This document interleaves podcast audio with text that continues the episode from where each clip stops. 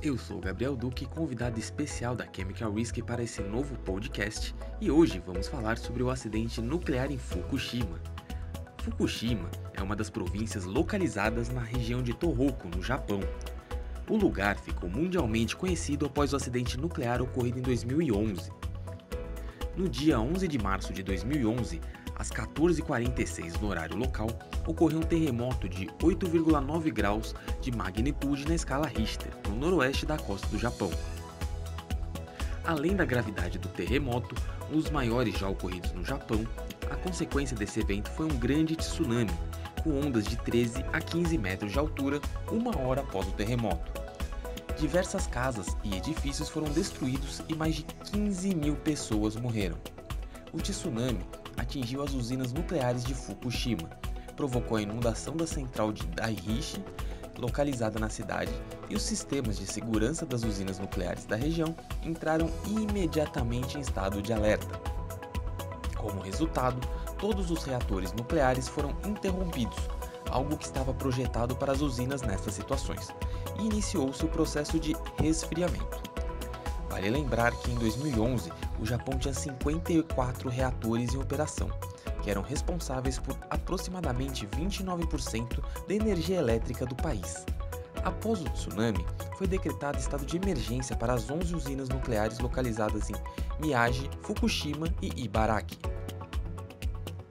Como funcionava a central nuclear de Fukushima? A instalação, operada pela Tokyo Electric and Power Company, também conhecida como TEPCO, era composta por seis reatores construídos entre 1971 e 79. Na época do acidente, apenas os reatores 1, 2 e 3 estavam em operação e o reator 4 era somente utilizado para armazenar combustível já gasto.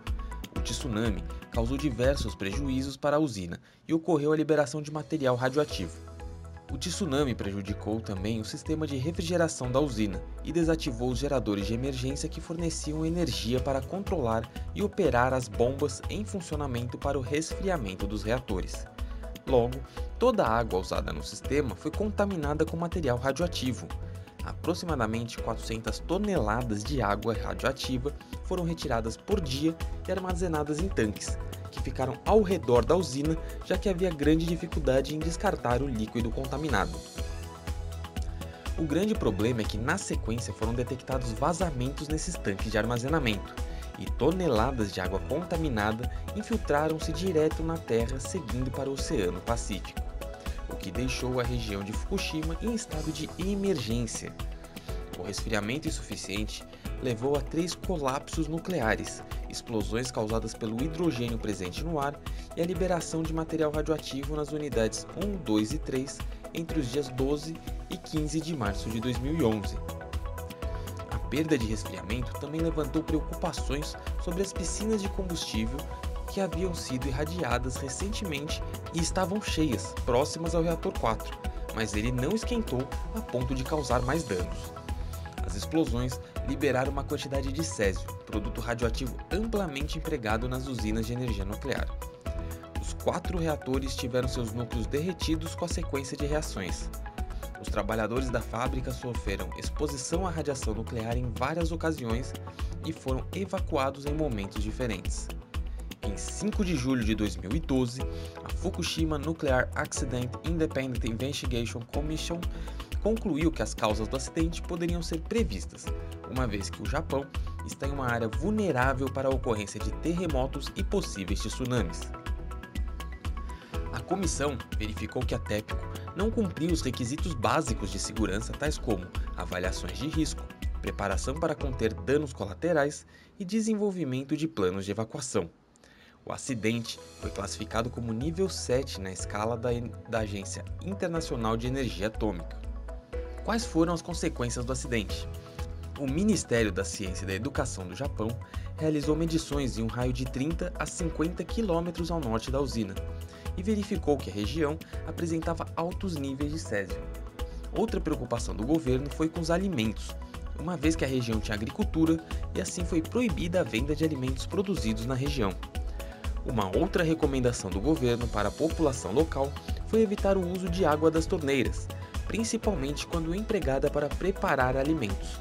Foi detectado também plutônio no solo em dois locais na região do acidente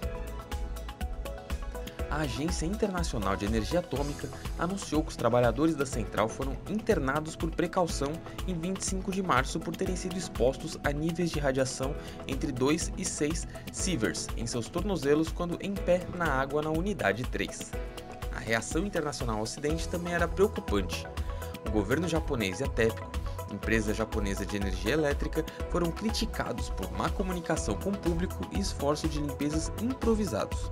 Em 9 de abril de 2013, houve vazamento de água radioativa proveniente dos tanques subterrâneos de armazenamento, contaminando o solo e as águas nas proximidades.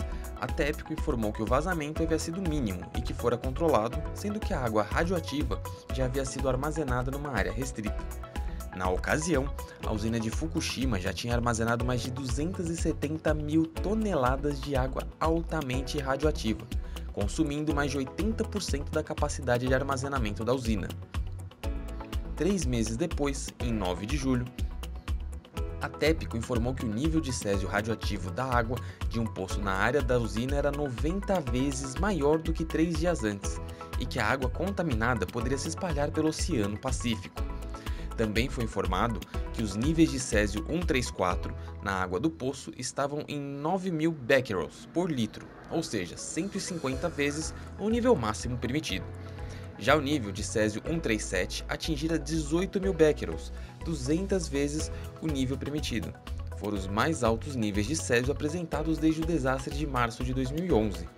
Não houveram mortos iminentes devido à radiação, mas estima-se que centenas de pessoas sofreram os efeitos, mesmo que a longo prazo, pois 30 mil pessoas foram evacuadas dos arredores. Em agosto de 2013 foram constatados vazamentos de água radioativa no mar, o que agravaria ainda a situação ambiental, pois é praticamente impossível mensurar os estragos que todo esse desastre possa ter causado e ainda causar na natureza. Por hoje é só.